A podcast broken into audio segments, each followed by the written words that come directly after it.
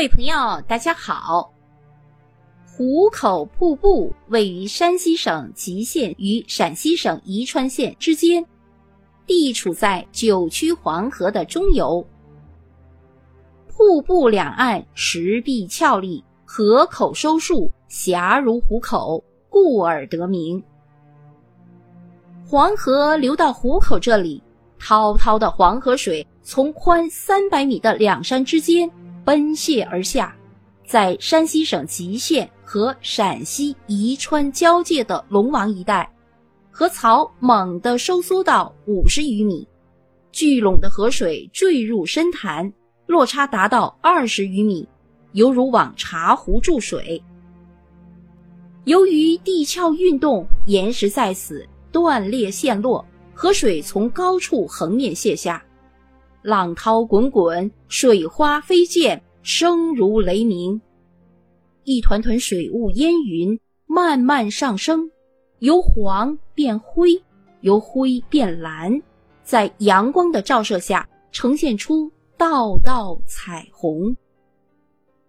更为神奇的是，黄河流入壶口以后，在流经一个长一千米、深三十米的龙壕后，似乎隐身匿迹了。这个龙壕其实是一个弯弯曲曲的石峡，像一条摇头摆尾的巨龙。壶口是龙头，一口吞噬巨流。孟门是龙尾，奔腾的河水流向下游。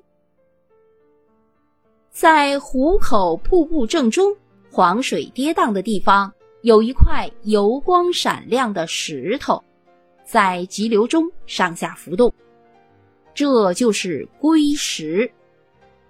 这块石头能随着水位的涨落而起伏。不论水大水小，总是露出那么一点点。远远望去，两侧的黄水滚滚扑来，掀起重重浪花，犹如二龙戏珠。过去来往的船只，每逢行至湖口，都是人在岸边拉纤绕行。飞鸟也因瀑布呼啸，云雾弥漫。惊吓得不敢飞过，因此当地从古至今就传承着一种奇特的航运习俗。什么习俗呢？那就是旱地行船，而且一直流传着“飞鸟难渡关”的奇谈。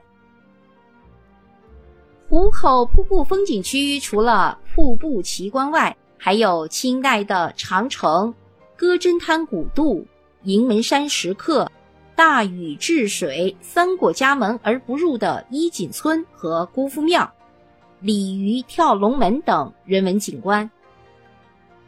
这里呢，还要和各位说一下，就是黄河的壶口瀑布景区并不是一个景区，而是由山西黄河壶口和陕西黄河壶口两个景区构成。那有的朋友会问。陕西和山西黄河的两地壶口瀑布有什么区别呢？我们先说山西的黄河壶口。山西的黄河壶口占据主河床的位置，景区内的河床低矮但却宽阔，整个视野要低于对岸，因而有抬头仰视之嫌，所以有山西壶口观赏细节的说法。